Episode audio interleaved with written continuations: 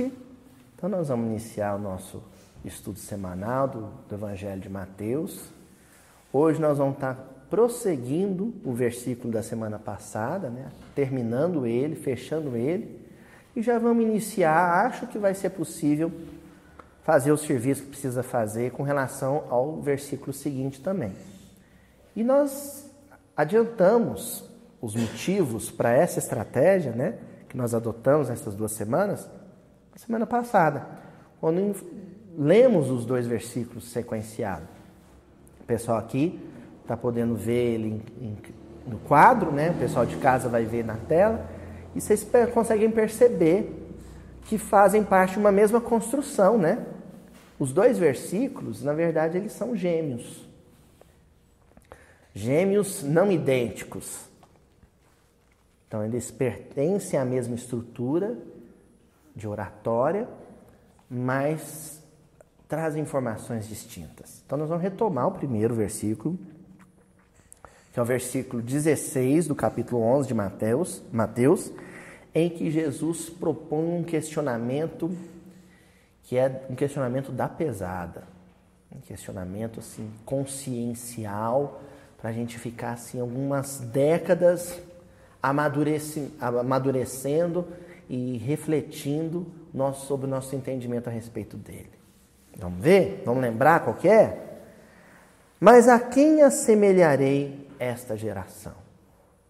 Pode parecer que é um questionamento nada a ver, mas à medida que o estudo caminhar, vocês vão perceber que é um questionamento forte. A quem assemelharei esta geração? é semelhante a criancinhas sentadas nas praças, clamando para as outras. Esse é o versículo 16. E eu acho que quando Jesus disse, talvez ele não tenha dito exatamente isso, da maneira como está escrito, né? Existiu uma licença pedagógica e uma licença poética por parte tanto do autor, Mateus, quanto dos adensadores que enriqueceram a obra nos séculos posteriores, havia uma liberdade para adaptar a coisa para a escrita, né? A gente não sabe exatamente como Jesus disse. Mas eu imagino que entre a pergunta e a afirmação houve uma pausa. Aquela pausa dramática. sabe, aquela pausa que o orador, o professor, faz a pergunta, aí vai beber uma água. Vão simular, é assim. A quem assemelharei esta geração? Aí o pessoal fica meditando, meditando. Aí, como ninguém tem coragem de responder o que foi perguntado, aí o professor vai lá e responde. É esse versículo. Jesus fez uma pergunta muito tensa, que o pessoal da época entendeu, entendeu o recado, aí ele pegou e respondeu. Ninguém teve coragem de, de responder, Tonzinho, porque o pessoal sabia a resposta. Essa geração nossa tem se comportado com maturidade ou com imaturidade? Isso eu estou cogitando a reflexão do discípulo da época, mas eu acho que ela cabe com uma luva para os dias de hoje, né? Então vamos lá? O que, é que passou pela cabeça dos aprendizes no intervalo da pausa dramática? Eu tenho me comportado de forma madura ou imatura? Eu tenho me comportado de uma maneira responsável ou irresponsável? Eu tenho feito jus à minha idade espiritual ou eu tenho me comportado como se eu ainda estivesse lá na, na infância espiritual?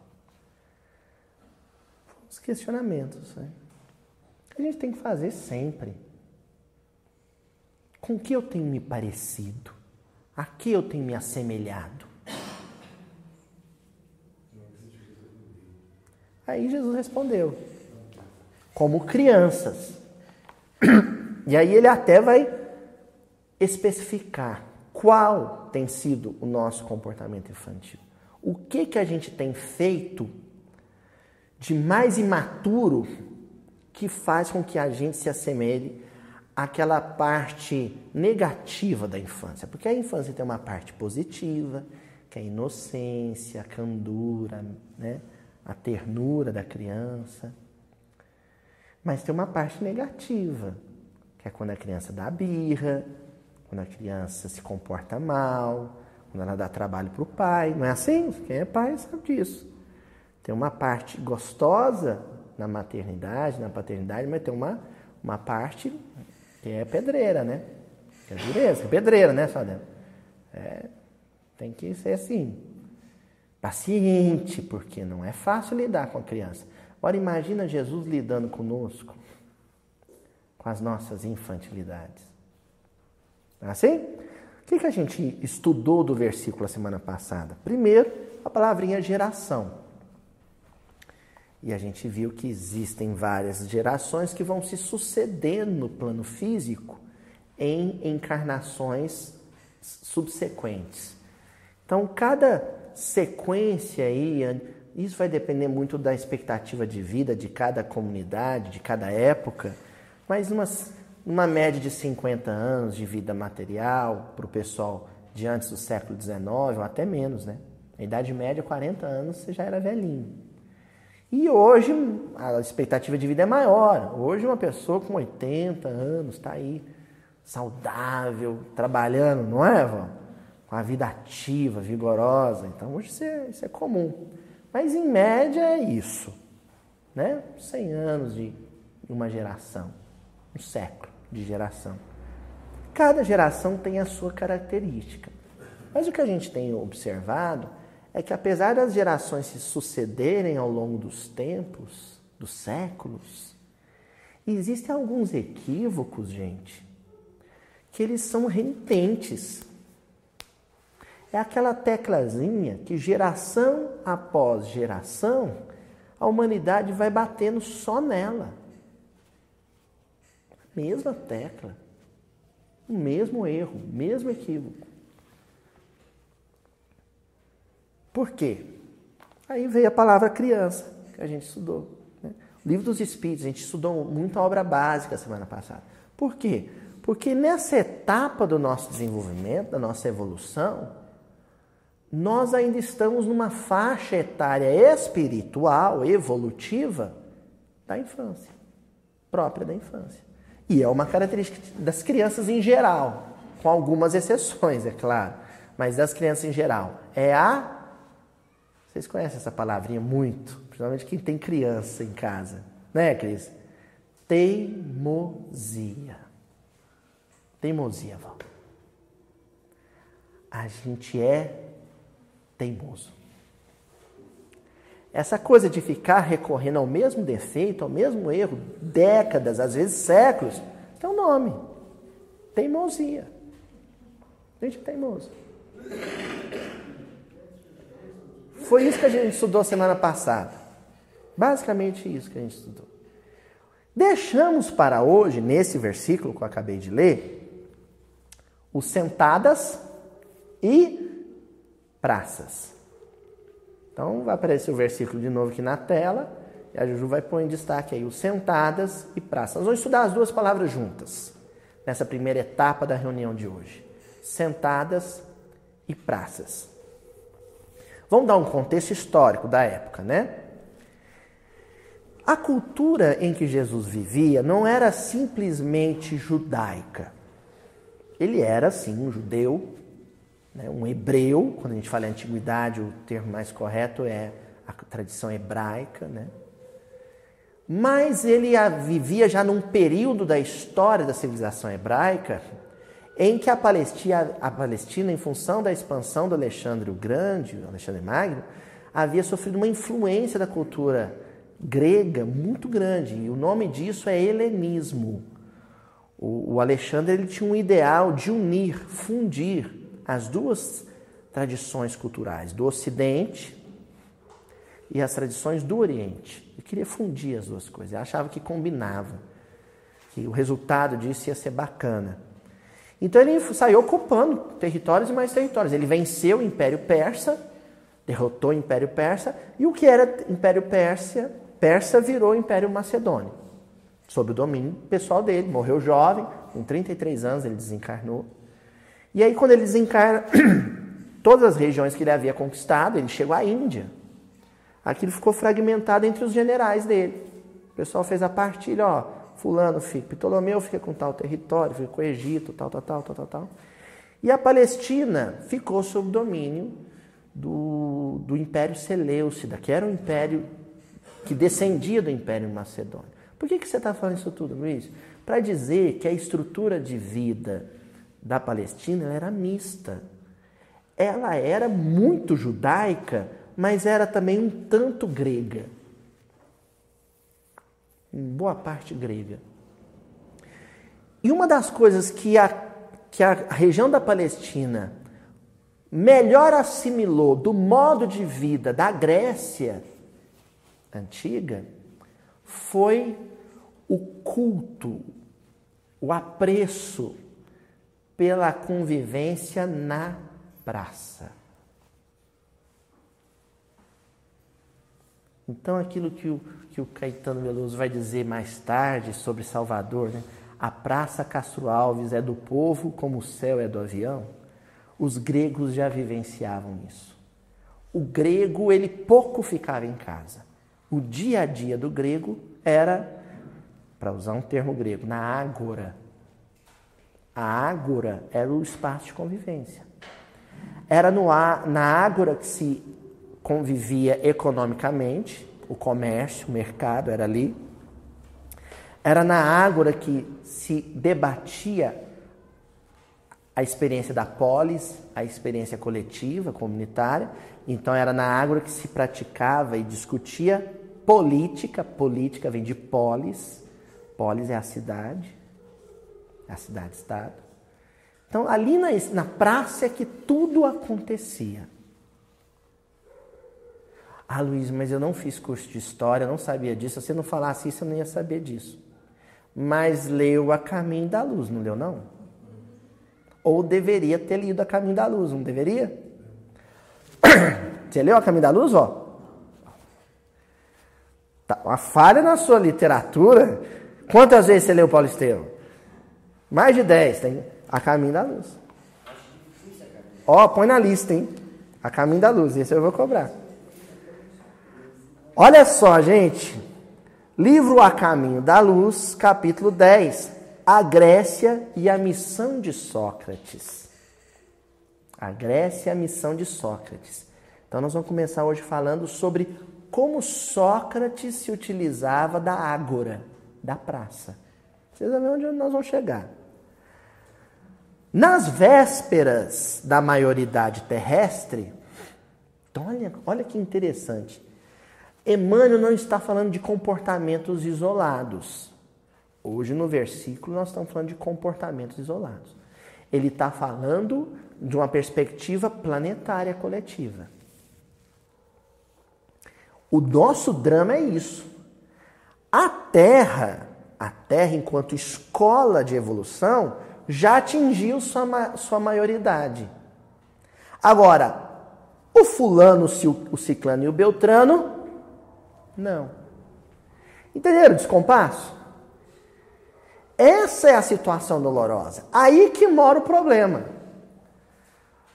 A Terra chegou no seu ponto ideal, a Terra, enquanto escola planetária, no relógio da evolução, a Terra está na hora H, no dia D, mas o, o Zé Mané, o João Augusto, o Zé da Silva, o, né? Não. Então eles estão na contramão da história. Só que Emmanuel fala isso, gente, olha que assustador. Ele fala isso, faz esse comentário, na época da maioridade, em que se atingir a maioridade terrestre, ele faz essa referência ao período em que Sócrates viveu entre nós. Então nós estamos falando de 500 anos antes de Jesus, nós estamos falando de 2.500 anos atrás. Hum. E se você parar e pensar um pouquinho, é. Porque as coisas que Sócrates falou, até hoje eu quebrando a cabeça com elas. E Deus não ia enviar Sócrates se não fosse o momento exato. Então chega Sócrates, na sequência chega Jesus, e na época de Sócrates, está vindo os profetas todos, e antes de Sócrates, nós estamos tendo a experiência no Oriente com Confúcio, com Buda, a humanidade recebendo esses avatares de sabedoria espiritual todos, porque o momento era aquele, porque a Terra já estava no seu momento ideal. Então, quem já está tendo contato com essa sabedoria há 2.500 anos e ainda se comporta como criança, está muito fora da casinha. Tá? Está muito fora de órbita. Está patinando no barro, Toizinho. 2.500 anos. Olha só, há 2.500 anos atrás, Sócrates pôs em destaque o, o, o que estava escrito no, no frontispício no, do oráculo de Delfos, né? Só sei. E tem gente que acha que sabe tudo. Na engenharia, no magistério, na medicina, na política, no espiritismo. Gente que fala, eu sei tudo. Disse eu sei tudo. Quer dizer, se comportando como criança, sendo que uma lição dita para adultos foi dita já 2.500 anos atrás. Eu vou continuar com Emmanuel. Nas vésperas da maioridade terrestre, por que vésperas? O que, que marca a maioridade terrestre? O que, dividiu a história humana em antes e depois? Nascimento de Jesus. Sócrates vem 500 anos, tá assim, Jesus vindo, chegando, maturidade terrestre.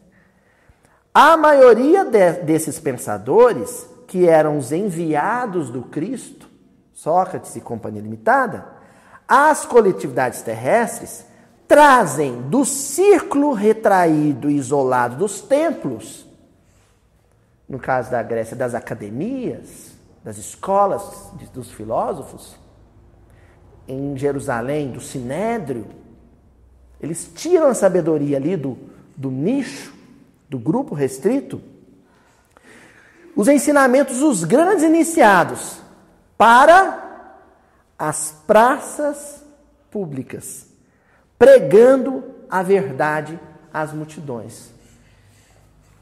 Então tinha lá um grupo de espíritos que já tinham noções de espiritualidade superior, de sabedoria, de ética, de moral. Um grupo. O que Sócrates, o que Buda, o que Confúcio, o que os profetas na tradição judaica, o que eles fazem é levar isso para a praça pública. Entregar isso para a multidão. Aí alguns de vocês vão falar assim, Luiz, mas teve uma reunião que você falou que a multidão ela não era madura. Que a multidão ela se encantava, se emocionava mas não entendia.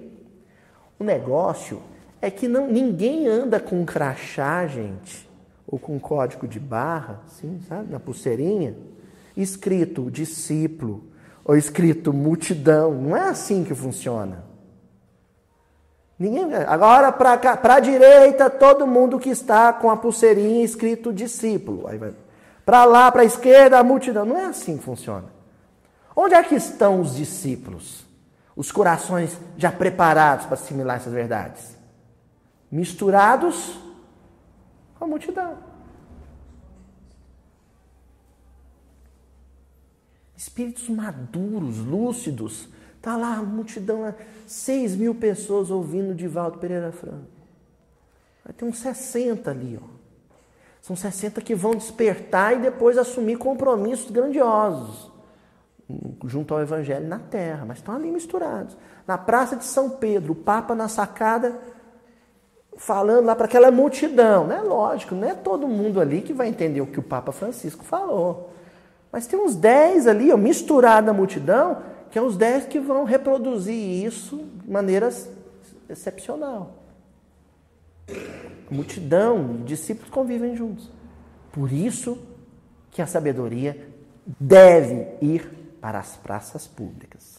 Agora vocês vão ver como é que é hoje o esquema. Porque senão vocês ficam com medo de eu ir lá para a Praça Rui Barbosa com o microfone e a Juju filmando e começo a falar ali no calçadão de Uberaba. Né? Não, não é isso. Existe uma outra praça pública contemporânea que nós vamos agora mesmo abordar. Mas segue Emmanuel sobre Sócrates. Sua palavra confunde todos os espíritos mesquinhos da época e faz desabrochar florações novas de sentimento e cultura na alma sedenta da mocidade. Olha só, enquanto o jovem e a criança ouve Sócrates e o olho brilha, aquilo é perfume, espíritos mesquinhos, despeitados, amargos, que não se conformam com essa atitude socrática de ir para a praça pública, de se misturar com o povo, né? Os sofistas da época que queriam cobrar para ensinar. Bem que eu vivo disso, né? Eu dou aula de história, mas enfim, mas hoje é uma profissão regulamentada. Na época não, né? Sócrates ele ensinava com prazer, gratuitamente, igual a gente faz aqui no, no miudinho. Então esses espíritos queriam fazer o que com Sócrates? Esganar ele, quebrar o pescoço dele. Quem estuda um pouco mais a tradição grega naquele período é o que acontecia. O sofista é aquele filósofo que ele vê na possibilidade de, de, de barganhar com, com o que ele conhecia, ele vê nessa possibilidade uma forma de enriquecimento. E Sócrates falava: não, Zé veio para o povo, para a praça pública, para jogar ó, ao vento. Tem, temos que sumir com esse Sócrates. Temos que dar um jeito nele. E deram, né? Fizeram ele beber veneno. Não foi um suicídio, foi uma execução. Nas praças públicas, ensina a infância e a juventude o formoso ideal da fraternidade e da prática do bem lançando as sementes generosas da solidariedade dos pósteros, dos pósteros, quem veria depois. Porque quando você semeia o evangelho, a sabedoria na praça pública, você não está só influenciando quem está na praça naquele momento. Porque a coisa começa a reverberar de coração para coração, para coração, ano após mês, após ano, após século. Tempo após tempo. Então isso reverbera por séculos. O caso de Sócrates, 2.500 anos depois. A sabedoria fica ecoando pelos corações, né? Quem reproduz é o sentimento, tocado por aquela sabedoria. Certo? Então, o primeiro exemplo que a gente colocou em destaque da sabedoria que chega à praça pública foi de Sócrates. Ele falou em, em praça pública. Agora vamos lembrar do estudo passado, que nós falamos que tem dois tipos de criancinhas na praça. Dois tipos de criancinhas sentadas na praça. Aquela que clama, não é assim que está lá no versículo? Aquela que chama e as que ouvem. As que clamam ficam chateadas, porque as que ouvem, ouvem, mas não atendem. Não querem brincar. Não correspondem. Não reagem. Então Sócrates falou para a multidão na praça pública, mas uma boa parte permaneceu insensível. Então vamos chegar lá. Ó, Livro Paulo e Estevão, segunda parte, capítulo 4, primeiros labores apostólicos. Emmanuel diz assim: O apóstolo dos gentios, Paulo, deixando Barnabé acamado por excesso de trabalho, fez-se acompanhar do pequeno Timóteo. Sabe quantos anos o Timóteo tinha, gente? 13 anos de idade. 13 anos. Foi parceiro de Paulo ali. Barra pesada também, viu? Porque ele ia para Paulo não ia falar do evangelho para quem já conhecia o Deus único. Ele ia falar primeiro de Deus único para um povo politeísta para depois apresentar o evangelho. Então, o Paulo chegava assim, ele tinha que começar do zero o processo. E Timóteo, com 13 anos, acompanhando ele. No sábado imediato, ao entardecer, foi até a praça pública. Onde é que Paulo foi? Até a praça pública. Onde, mais uma vez, anunciou as verdades e promessas do evangelho do reino. Paulo foi até a praça pública. Por que, que Paulo não ficou lá na igreja? Tinha igreja já em Listra. A casinha da Lloyd, da Eunice. Por que, que não ficou lá na igreja? Por que não pôs uma plaquinha hoje aqui, reunião pública? Ó, oh, tô começando a dar umas dicas, hein?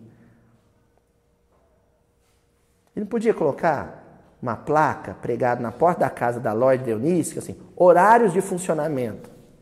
Reuniões públicas, todas as quartas-feiras às 19h30. Venha, compareça. Ele podia ter feito isso.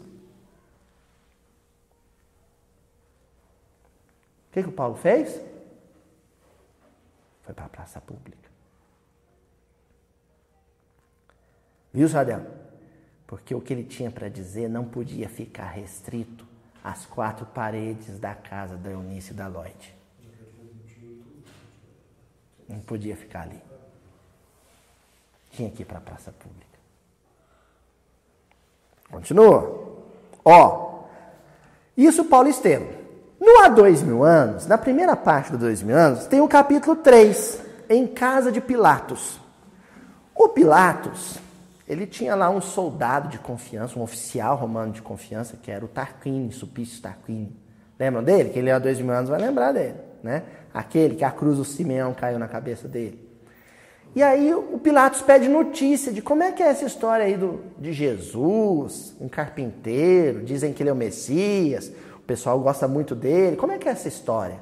Você já ouviu falar? Você que anda no meio do povo, Tarquinho, você já ouviu falar como é que é essa história? Aí o Tarquinho falou, não, eu já ouvi ele, vi ele pessoalmente. Você imagina, Tarquinho aprontar o que aprontou e já tinha estado, estado frente a frente com Jesus, ouvido a voz de Jesus, imagina? Aí falou, não, sim, sim, sim. E aí ele tem a fala dele, preste atenção, se isso tem a ver também com o estudo de hoje. Ao centro de uma praça,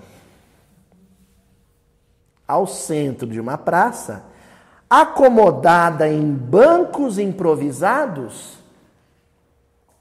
o que, que a gente faz com banco? O que a gente faz no banco? Hã? Senta. O que está dito no, no, versículo de hoje? Ah. Então, acomodados em bancos ao centro de uma praça. Olha só, uma multidão sentada numa praça. Há dois mil anos, romance há dois mil anos, que o povo lê nas férias, na praia, assim, ah, Vou dar uma relaxada, vou ler a dois irmãos. Um trechinho do capítulo 3, a primeira parte, a dois irmãos, comenta esse versículo que quando eu peguei, eu falei, opa, esse aqui é difícil.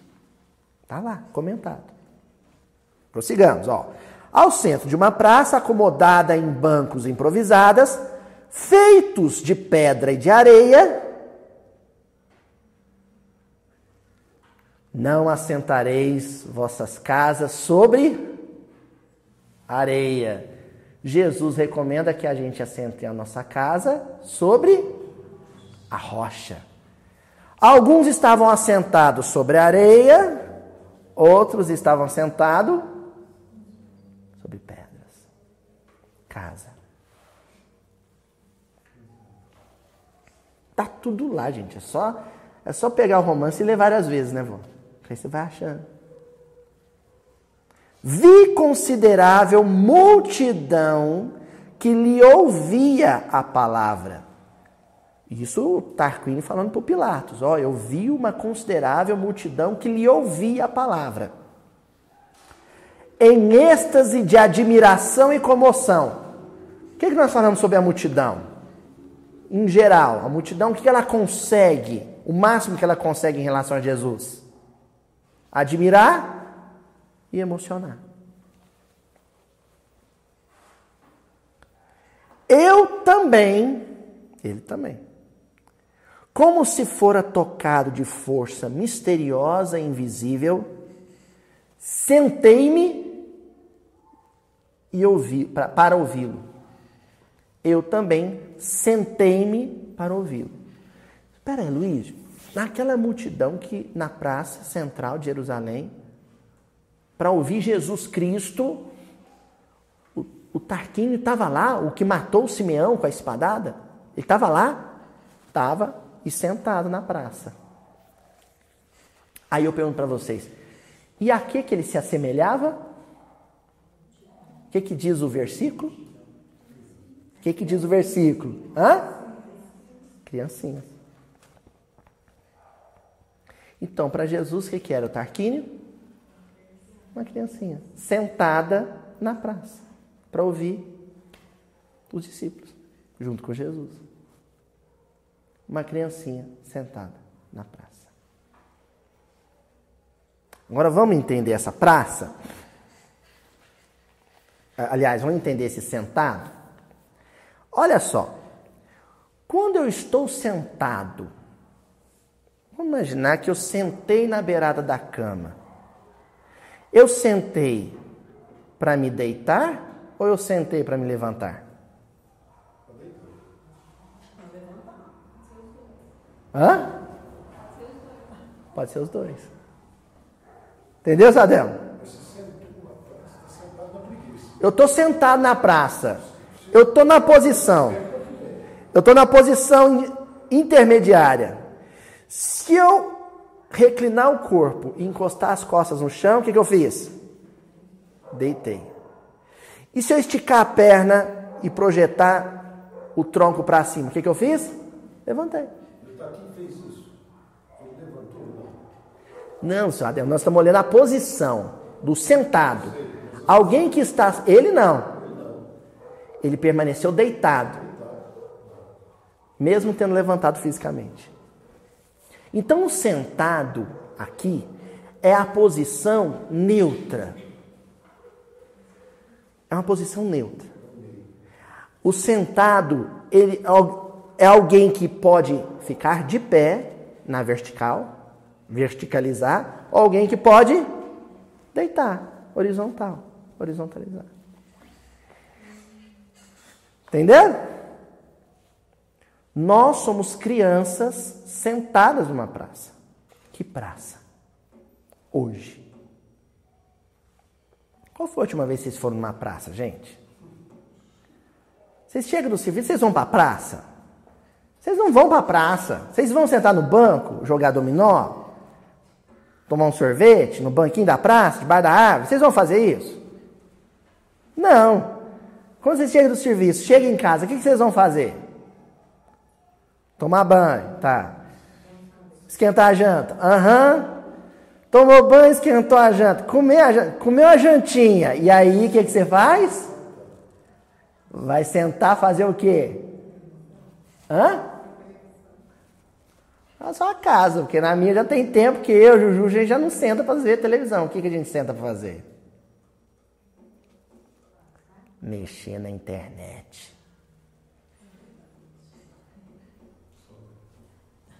Não é, vó? Aqui, ó. Minha avó imita direitinho, só aqui, ó. Foi para a praça. A praça é o um mundo virtual. A praça pública de hoje é o um mundo virtual. E nós estamos lá, nessa praça, no centro dessa praça, como crianças que somos, sentados. Se estamos sentados é porque a nossa situação é dúbia, é ambígua. Entrei na rede social. Ou eu posso me verticalizar, ou eu posso me horizontalizar. Eu estou sentado, estou neutro.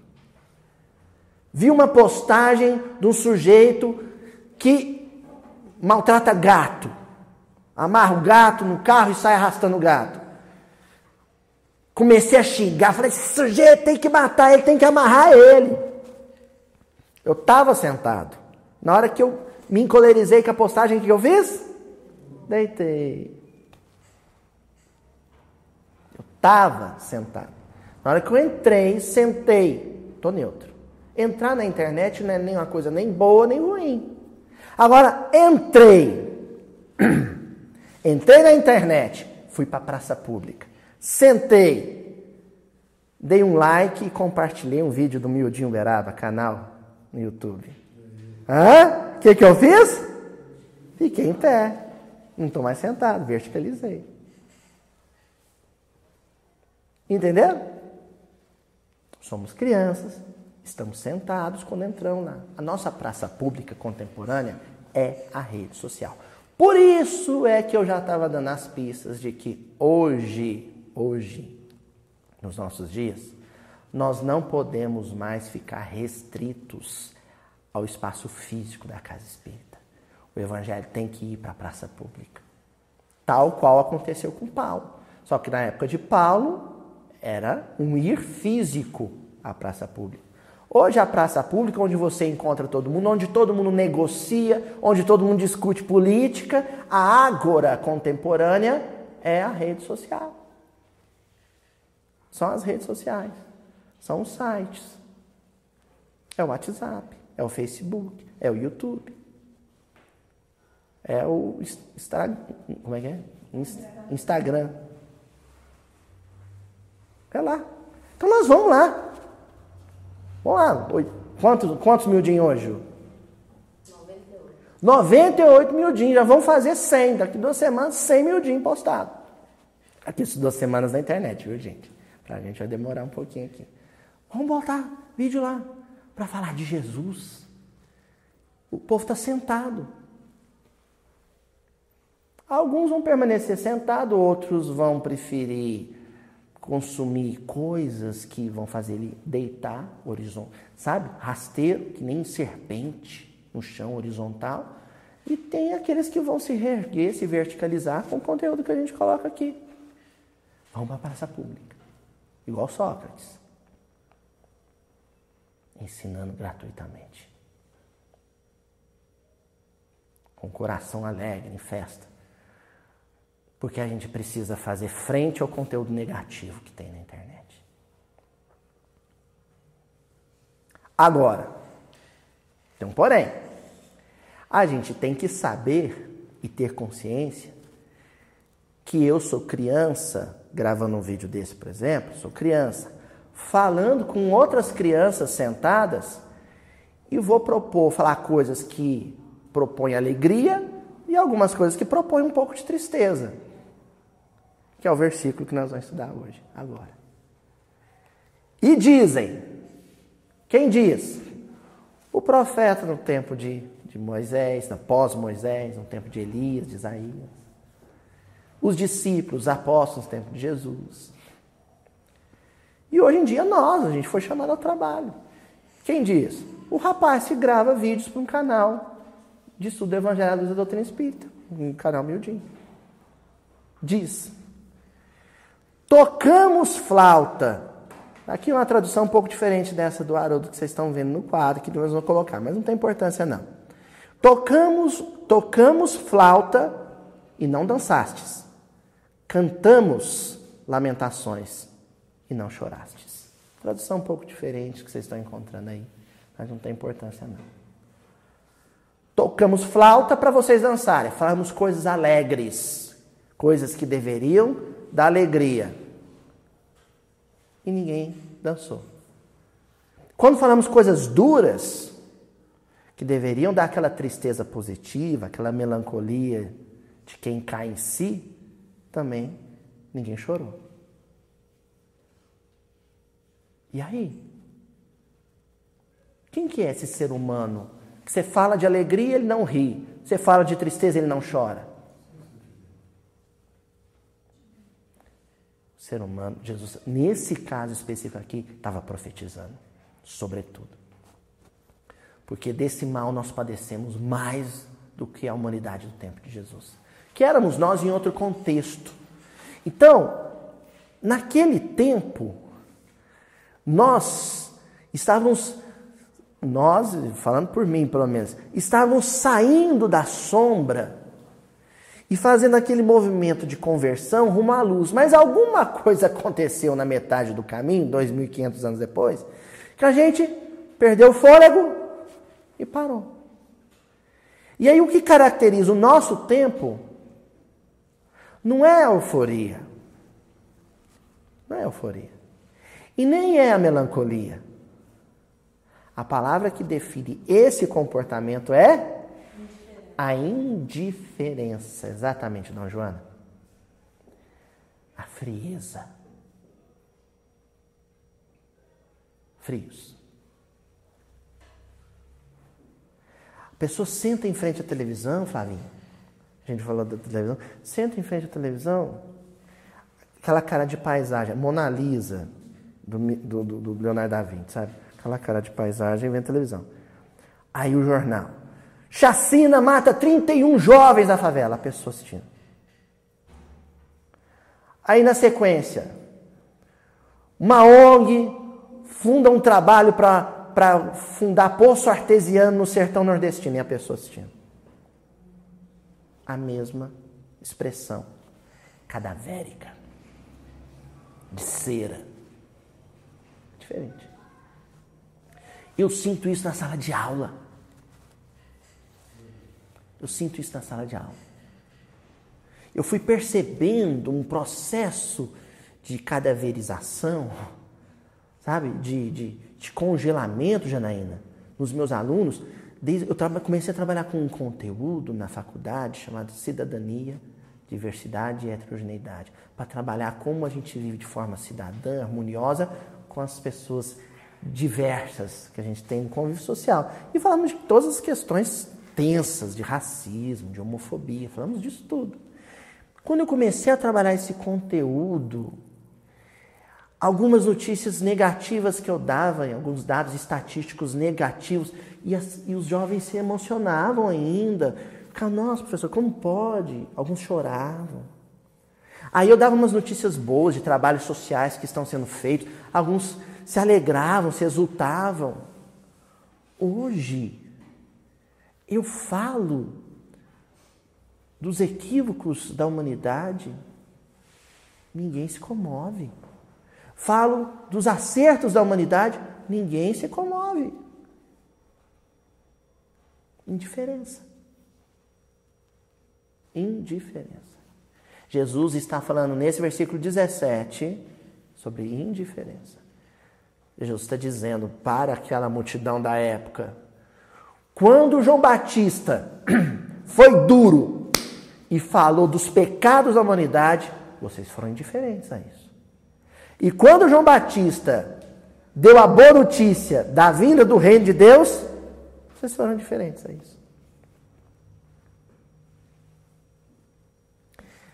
Como é que eu sei disso? Aconteceu uma coisa muito bacana para esse estudo de hoje. A gente sempre recorre à literatura obra básica, sobretudo literatura do Chico, psicografada pelo Chico, Emmanuel, André Luiz, mas hoje eu separei uns trechinhos de um, uma mensagenzinha que o meu amigo Rodrigo Melo, lá em Recife, quando passei esse vídeo, eu vou ter feito uma visita pro pessoal de lá, mandar um abraço para eles aqui, saudade de vocês, antecipadamente, de um grupo chamado Uniluz, que é a União Espírita Caminho da Luz, lá em Recife. E eles têm um grupo de estudo evangélico, tal qual o nosso. E eles estudaram esse versículo antes de nós. E aí o Rodrigo anotou as conclusões que o grupo chegou e mandou para mim. Eu falei, poxa vida, eu vou levar as anotações do grupo e vou ler como se fosse texto do Emmanuel. Porque isso é a consagração de um trabalho. A coisa mais bonita que podia acontecer é grupos de estudo do Evangelho à luz da doutrina espírita, contribuindo um para o outro. Ó, gente, uma bênção do céu, um grande congresso reunindo milhares de pessoas, isso é uma bênção do céu. Deus conserva.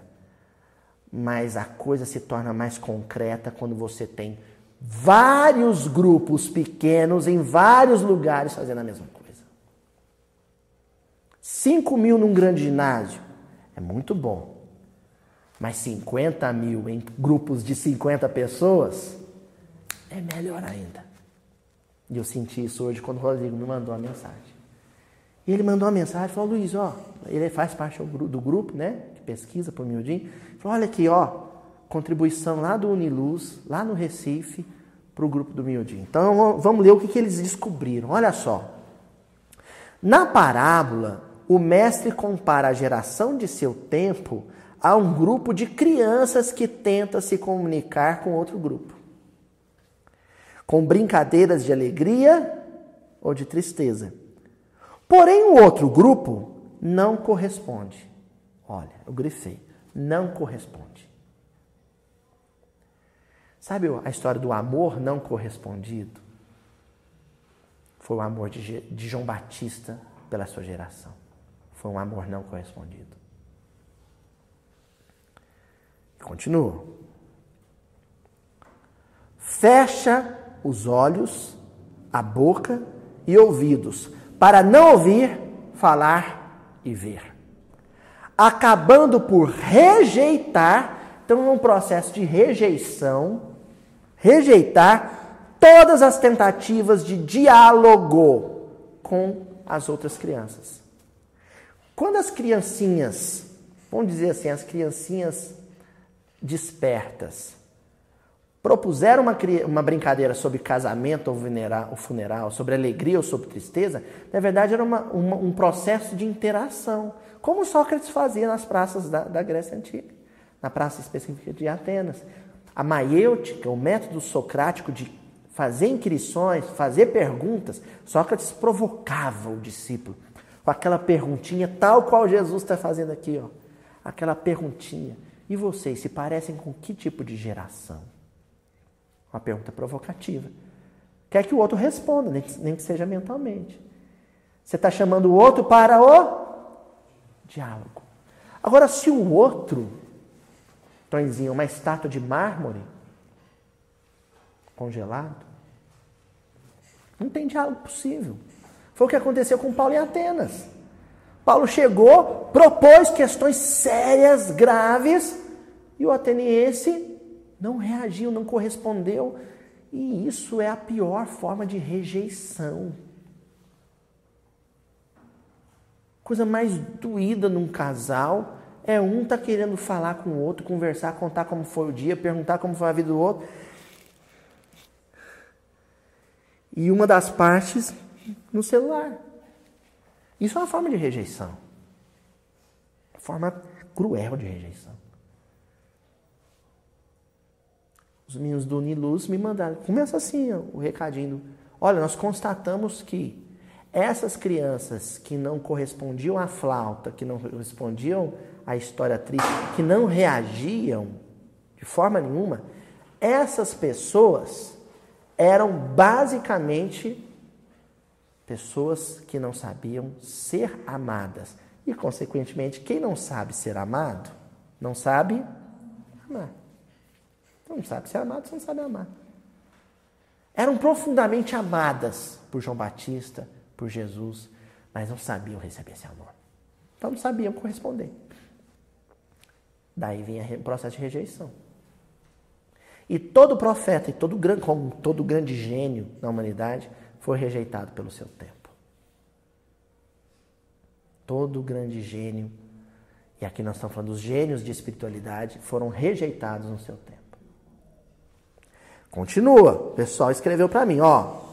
O amor divino representado pelo Cristo, e a gente estende a João Batista, e seus mensageiros, e por João Batista e seus discípulos, dizem respectivamente. Eles estão dizendo o seguinte: Nós tocamos músicas de casamento, mas vocês não dançaram. Propusemos a alegria, vocês não se alegraram. Cantamos música de sepultamento, mas vocês não choraram. Propusemos questões graves que deveriam entristecê-los, mas vocês não se entristeceram, não se emocionaram. Trata-se da eterna misericórdia que envia, sem cessar, um atrás do outro, mensageiros divinos para agir em nosso favor, tendo o próprio Cristo como enviado. O próprio Cristo veio, mandou todo mundo e falou: Eu vou também vieram para agir em nosso favor e nós indiferentes. Eu sei que o Tonzinho agora está pensando, mas Luiz, e nós no movimento espírita? Eu estou aqui numa quarta-feira. Podia estar tá em casa.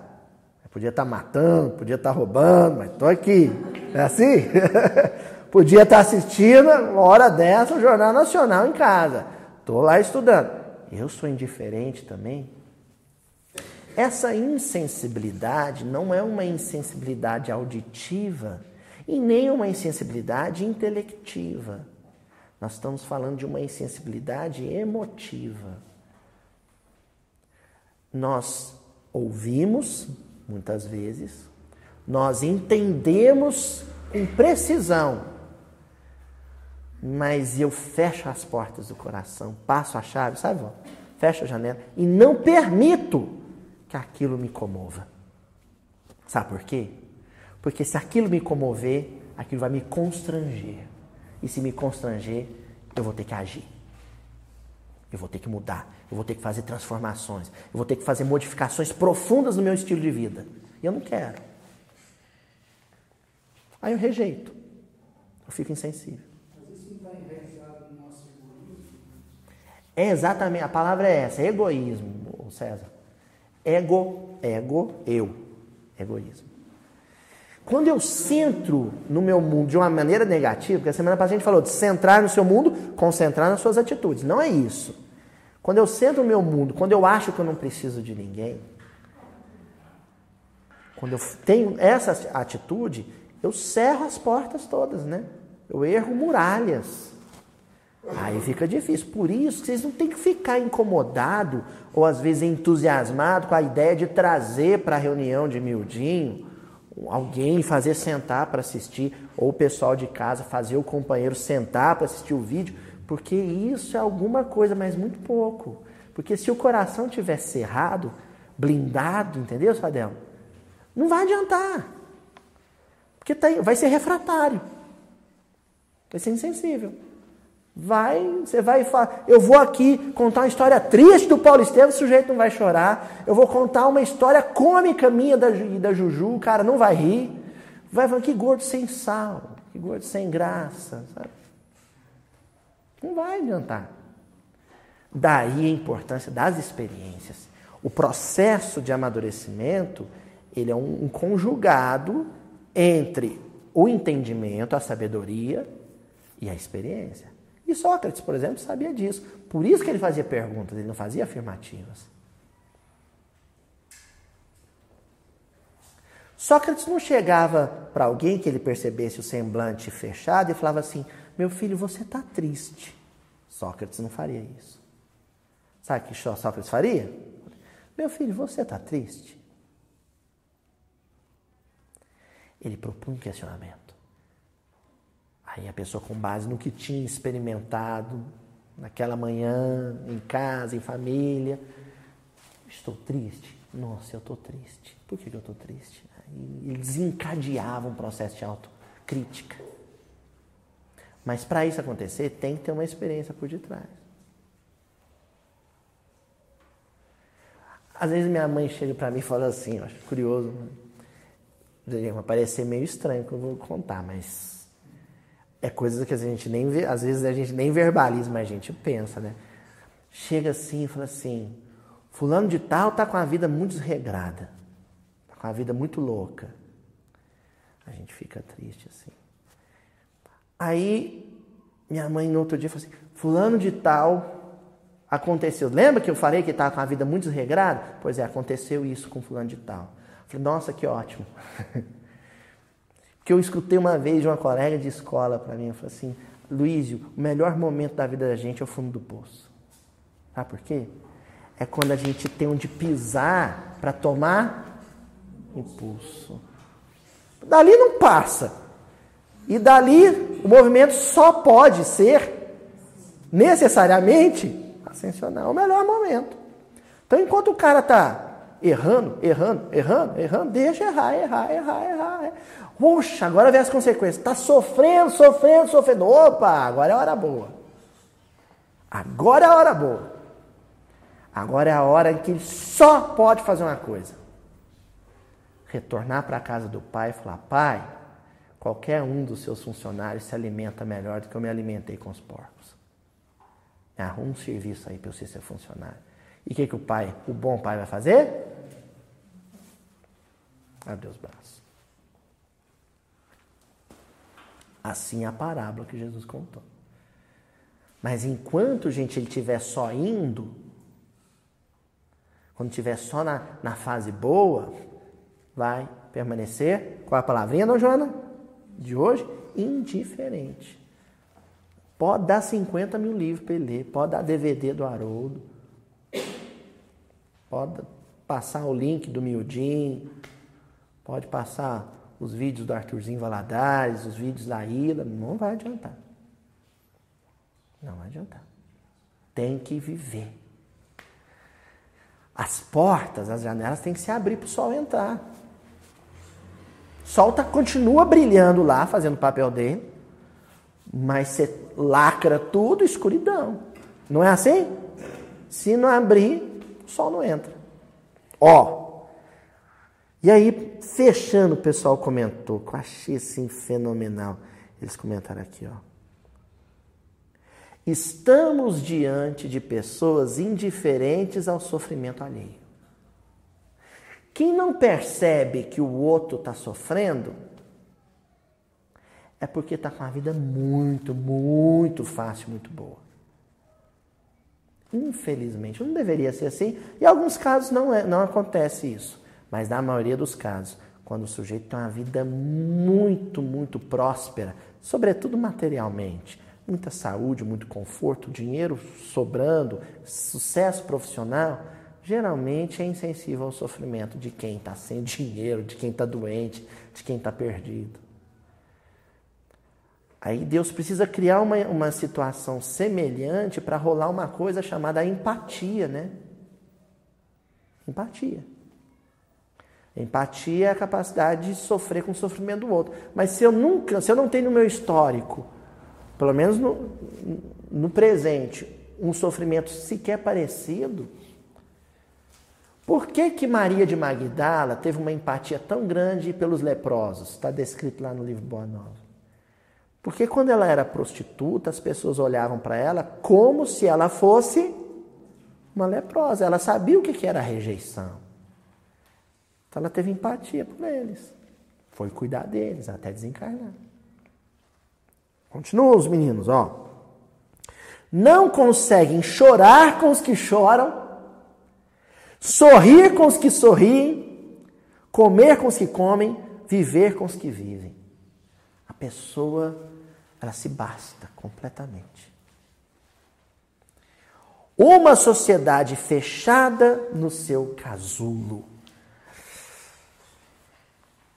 Uma pessoa lacrada dentro de um casulo. Quer dizer, aí você olha e fala assim, ah, que coisa horrível. Mas, na verdade, ali dentro daquele casulo, a gente não percebe. Mas está acontecendo o quê? Uma metamorfose. Mas enquanto a metamorfose não se concluir, dona Tatiana, é escuridão, lá dentro é escuridão.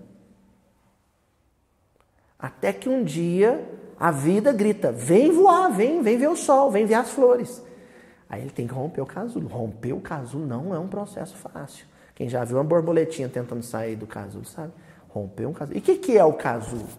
É aquela circunstância que você criou para si mesmo, dentro dela você está amadurecendo, está se transformando, mas enquanto o amadurecimento não se opera, não se conclui, você está fechado, isolado. Um vício é um casulo. Um vício químico, o álcool, por exemplo, é um casulo, você está lá dentro. Está se transformando? Tá. Mas é escuridão. É o túmulo do Lázaro. Está lá enfaixado. Ó, uma mágoa é um casulo. O sujeito não sai daquilo. Pode dar livro para ele, pode falar de, de coisas boas. Oh, você vai, vai perdoar, você vai se sentir tão leve. A pessoa deveria sorrir ouvir isso. Não, sorrir. Ó, oh, você não vai perdoar, isso vai te adoecer. A pessoa deveria chorar com isso. Não chora. Diferente. É um casulo. As pessoas só pensam nos seus interesses e não querem saber nada sobre os outros. O outro não existe. E hoje nós estamos vivendo um tempo assim. É eu, eu, eu, eu.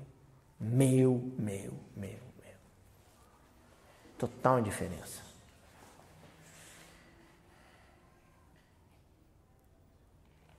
A gente chega a ter, sabe? Gente, eu estou falando uma experiência que eu tive, o pessoal que colabora com a Fraternidade Sem Fronteira vai, vai ter histórias parecidas para contar. Quando eu fui falar para companheiro meu de profissão, alguns, felizmente só alguns, que eu queria juntar alimento para matar a fome de família venezuelana, eu ouvi de muitos desses alguns a seguinte frase: Aqui no Brasil nós já temos miséria demais, para que ajudar a gente em outro país? Eu ouvi isso. Isso é o máximo do egoísmo, da frieza. A humanidade regenerada é a humanidade que coopera uma com a outra.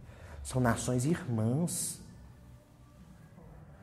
E a gente tem que matar a fome do venezuelano, porque tem muito europeu que veio para o Brasil e montou orfanato e matou a fome de brasileiro.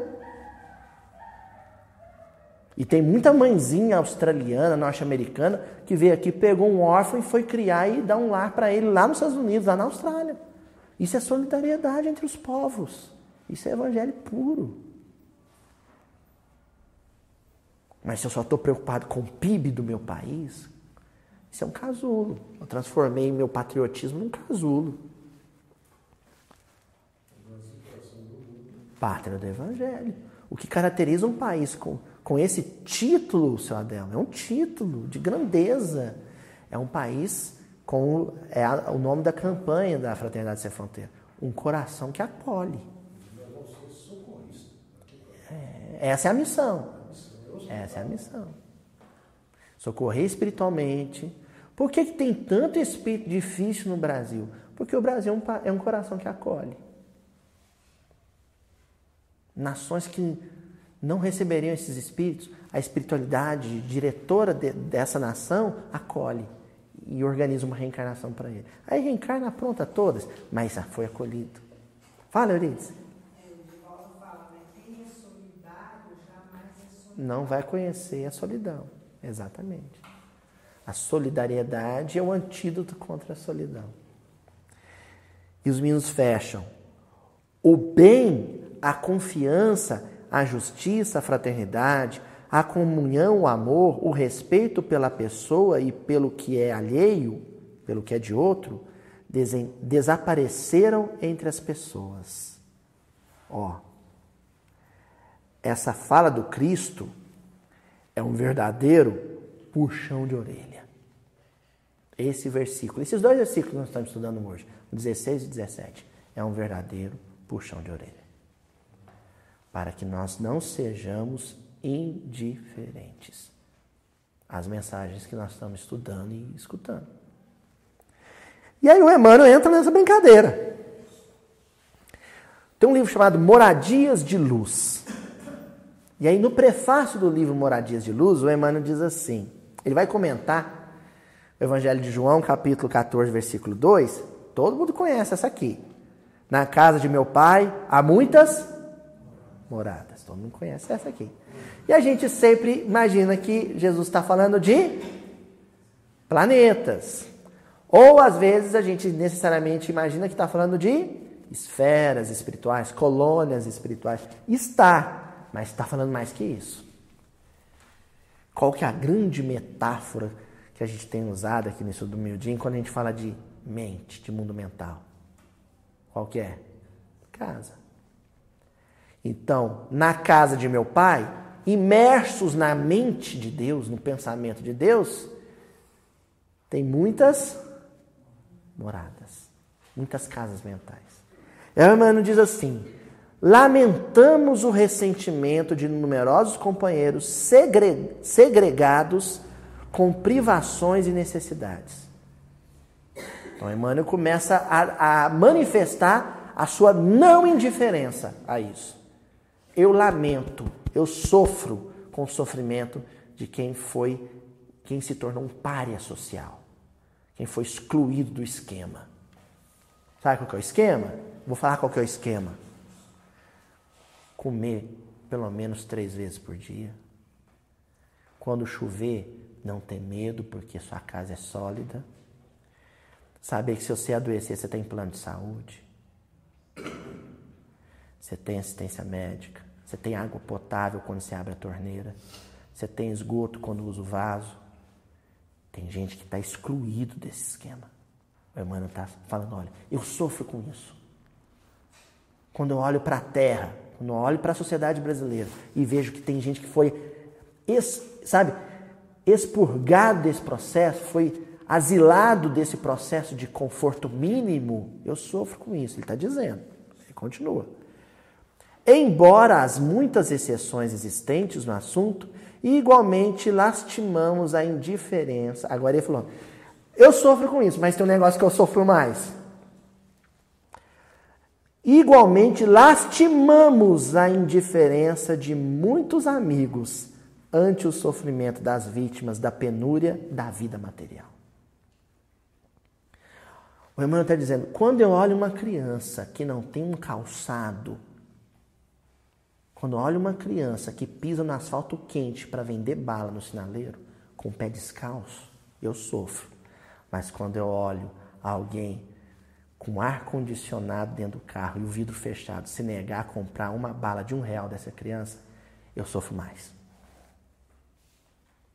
A miséria de um é física, a miséria do outro é moral. Encontramos, pois, cada pessoa morando na casa mental dos pensamentos que irradia. Agora, olha só, onde é que nós vamos chegar? Não são muitas moradas na casa de meu pai? Então, são vários tipos de moradas. Aí eu penso, o que, que o Emmanuel? O Emmanuel está falando de indiferença, né? Porque ele conclui, ó, como se essa penúria não existisse. Reclamando de nossa parte, é só aquela migalha de nosso socorro e solidariedade. Aí eu fiquei pensando, né? A que tipo de morada se assemelha essa pessoa indiferente com o sofrimento dessa criança, Dião? Sabe o que eu lembrei? Do iglu. Você já ouviu falar nos esquimós? Os, os esquimós, vó, eles recortam lá no paredão de gelo uns tijolos de gelo e monta a casinha deles redondinha, assim, não é? Com um bloco de gelo. Aí você pensa, um sujeito que é proteger do frio com aquilo. Sabe como é que funciona o iglu? Casinha dele? Como um isolante térmico. Ele entra para dentro do iglu e sabe o que ele acende dentro do iglu? Uma fogueirinha. Aí lá o calor humano deles das pessoas, gera lá dentro calor. O gelo acaba funcionando como um isolante térmico. O frio que está de fora não entra para dentro, mas o calor que está lá de dentro não sai para fora. Tem casa mental que é um iglu. O sofrimento, o frio de fora, ele é isolado. Sabe? Lacrado, não entra. Ele é inacessível a isso. E o calor humano que ele podia compartilhar não sai de dentro. É um iglu. É indiferente. Então, quando essa senhora ou esse senhor que fechou o vidro do carro para não comprar uma bala de um real do menino que estava lá na, no sinaleiro, quando ele fez isso, na verdade, aquilo é uma metáfora do que é o coração dele. Uma máquina hermética, vedada, lacrada ao que está de fora e que se nega. O tempo inteiro está se negando. Indiferente. Quando a gente não sofre com o sofrimento dos outros, quando a gente não se alegra com a alegria dos outros, o nome disso é indiferença. E quem é incapaz de se sensibilizar com as outras criancinhas, também vai ser insensível à fala do pai. É isso aí. Tá bom? Vou fechar com uma frase só. vou só ler a frase e não vou dizer mais nada. Se o ingrato percebesse o fel da amargura que lhe invadirá, mais tarde o coração, não perpetraria o delito da indiferença, o crime da indiferença. Vamos encerrar então, gente. Até a semana que vem. Na concepção dos espíritos, da evolução dos, dos espíritos, ah, ah, quanto mais dócil, mais meigo, mais cândido, aqui eu estou fazendo referência ao Francisco nosso mesmo, mais cândido, mais afável, maior aproveitamento.